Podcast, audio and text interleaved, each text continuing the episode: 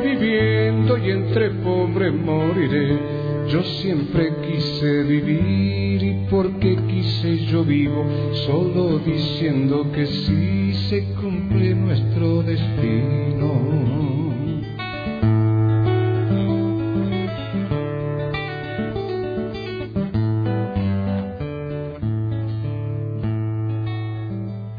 Es desafortunada la expresión distanciamiento social.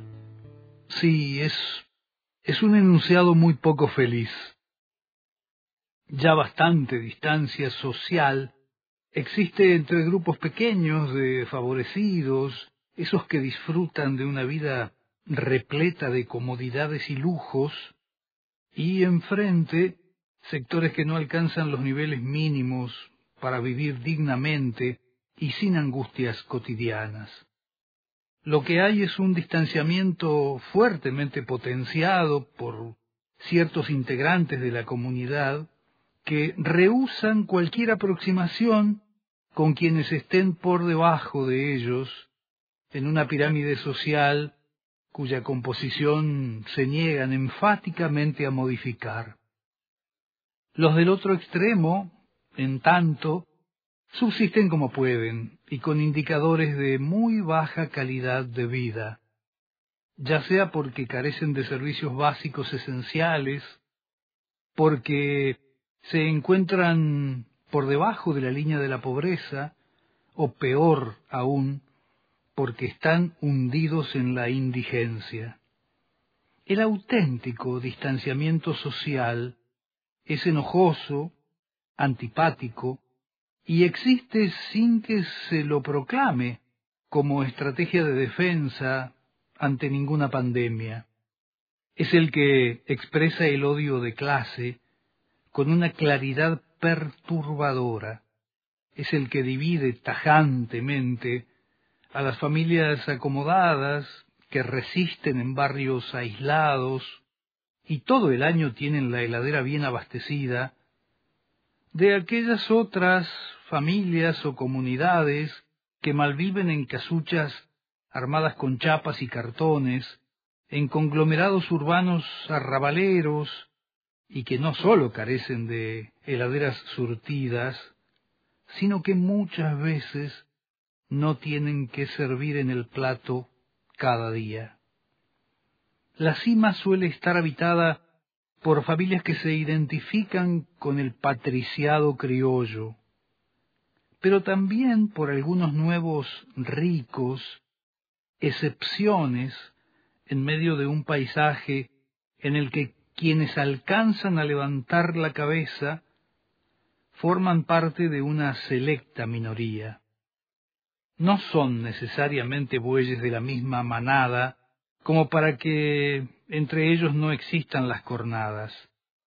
Estos bueyes se cornean de lo lindo, sus respectivos privilegios son objetos de miradas despectivas por parte de los vecinos que comparten el mismo escalón piramidal, pero al que llegaron desde historias y trayectorias diferentes. Justamente la historia, el abolengo de cada quien, es una cuestión que habilita señalamientos respecto de la pertenencia más genuina a ese espacio. Los aristócratas nacionales, que no poseen títulos nobiliarios, pero que les encantaría tenerlos, no les perdonan a los recién llegados las ínfulas de considerarse sus iguales. Mientras tanto, la base piramidal aloja a los desheredados de la tierra, una expresión popularizada por Franz Fanon en su último libro Los condenados de la tierra. Aquel filósofo y psiquiatra dirigió su mirada hacia los grupos sociales más humildes y vulnerables, y por esa razón el texto ponía el foco en África, continente donde las potencias europeas desplegaron políticas colonialistas cuyo énfasis estuvo colocado en la explotación de la mano de obra y la extracción de materias primas autóctonas. Sin embargo, esas aberraciones en materia económica no fueron las únicas que se cometieron, ya que las víctimas del concepto de vida opresor también soportaron la imposición de patrones culturales y el modelado de sus expectativas de futuro. ¿Cuáles pueden ser los horizontes, las esperanzas de esas gentes a las que desde siempre se las ha privado de todo? Algunos de sus integrantes ni siquiera alcanzan a soñar con el concepto de movilidad social ascendente, porque no les dejaron respirar otro aire que el de la resignación y el fatalismo, tan pregonados por algunas confesiones inmovilistas, defensoras acérrimas del status quo. En nuestro contexto más inmediato, el sociólogo brasileño Florestan Fernández identificó a esos desposeídos con los prietos los de piel oscura, pobres, favelados, campesinos, indígenas y prostitutas.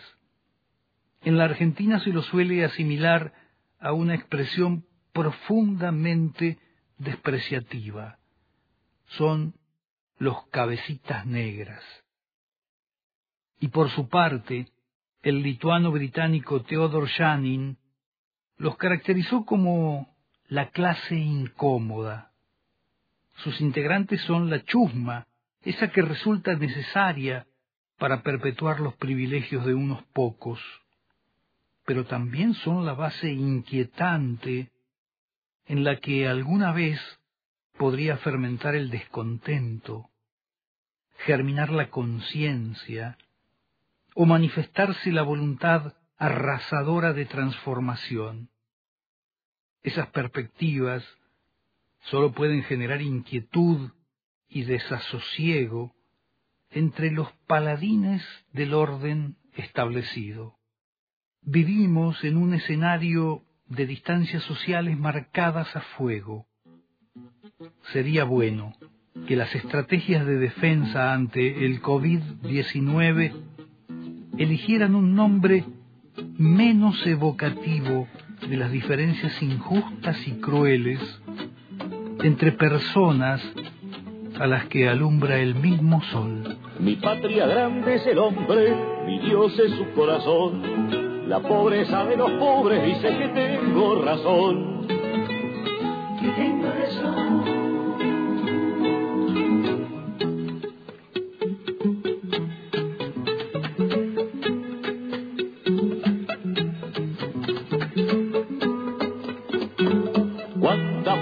Dijeran un cura y un sacristán, que solo a Cristo debieran la sacristía y el altar.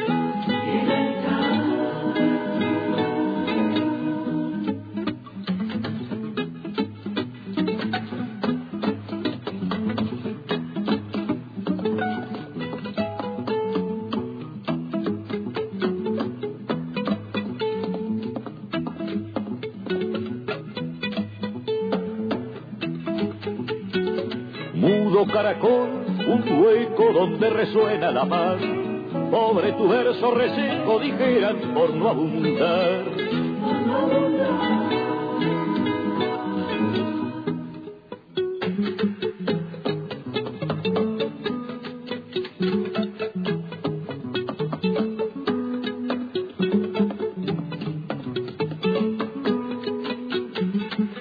Pero al pobre verso mío riman mis compañeros llámense curas obreros o asalariados impíos. Impíos.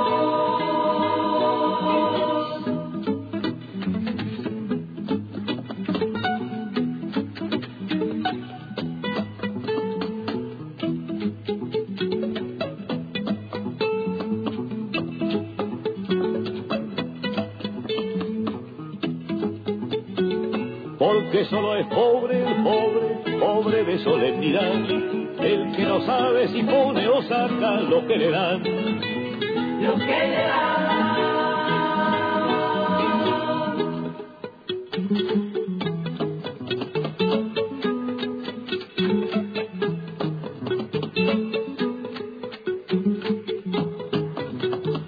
La pobreza de los pobres no es cosa de sacar y por son tres lágrimas salobres, milonga, candombe y sol.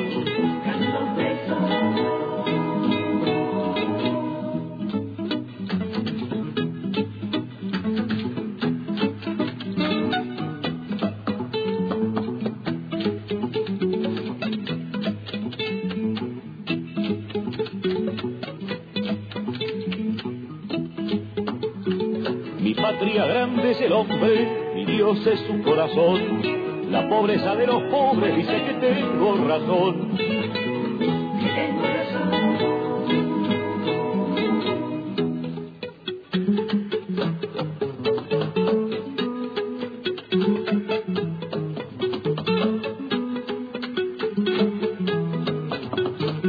Porque lo que guarda el pobre con ser poco es mucho más lo que parece guarda dolor y fraternidad. El tiempo dirá, el tiempo dirá, el tiempo dirá, el tiempo dirá, el tiempo dirá, el tiempo dirá.